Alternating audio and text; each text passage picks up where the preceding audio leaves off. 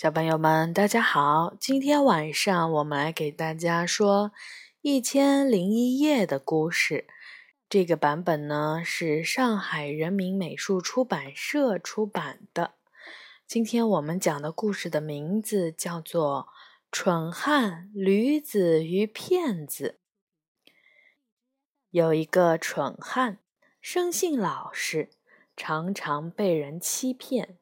一次，蠢汉牵着他的毛驴儿出去放牧，路上碰上了两个老练的骗子。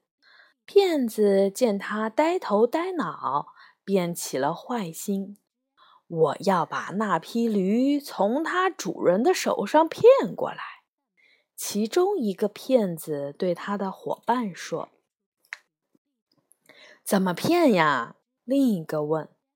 这个骗子显得信心十足，说：“你看着吧。”于是，这骗子走到了毛驴的身边，偷偷把龙头取下来，套在了自己的头上，却把毛驴留下，让另一个骗子牵走。这个骗子带着龙头，像一头毛驴似的，跟在了蠢汉的身后走。走了一段路后，他估计另一个骗子已经把毛驴牵走了，便停住了脚步，不肯再往前走了。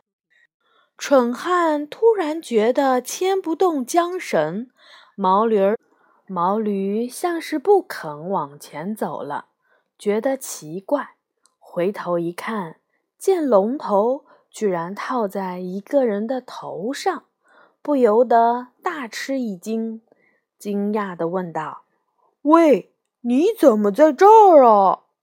骗子暗中觉得好笑，说：“我是你的毛驴儿啊！哦，你还不知道我的悲惨遭遇吧？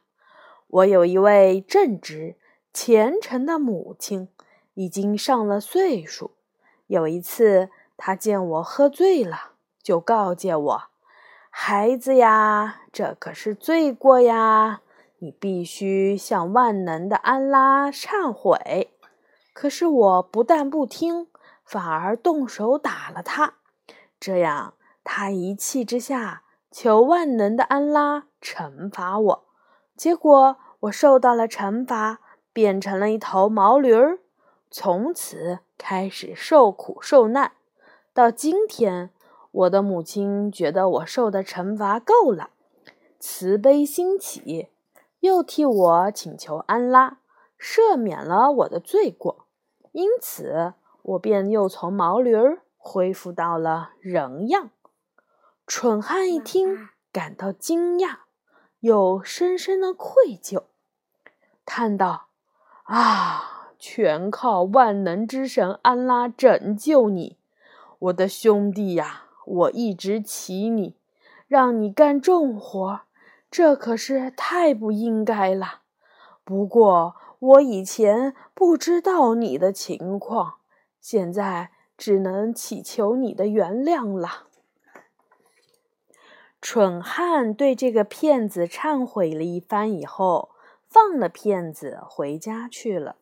蠢汉的妻子看到他这副模样，感到奇怪，问。你脸色不好，发生了什么事儿吗？咱们的毛驴呢？蠢汉便从骗子口中听到的话，从头到尾说给了妻子听。蠢汉的妻子听了，也感到郁郁不欢，心想：确实是自己做了不人道的事儿。他诚心诚意忏悔了一番，希望弥补自己的过错。过了一段时间，妻子见蠢汉始终心灰意懒，待在家里什么也不干，不由心急，便对丈夫说：“你也不能老是这样不务正业呀，要不你上街去，另外买一头毛驴回家做事儿吧。”蠢汉听了老婆的话，来到了市场，他一眼便看中了一头毛驴。但仔细打量以后，才发现正是自己原来的那一头。他大吃了一惊，便凑近了毛驴儿，把嘴贴近毛驴儿的耳朵，悄悄地说道：“你这倒霉的家伙，你又喝醉了酒，打你的母亲了。这一次可别想让我上当了，我可不会买了你又让你变成人了。”说完，他头也不回的走了。嗯，故事结束啦，小朋友们晚安。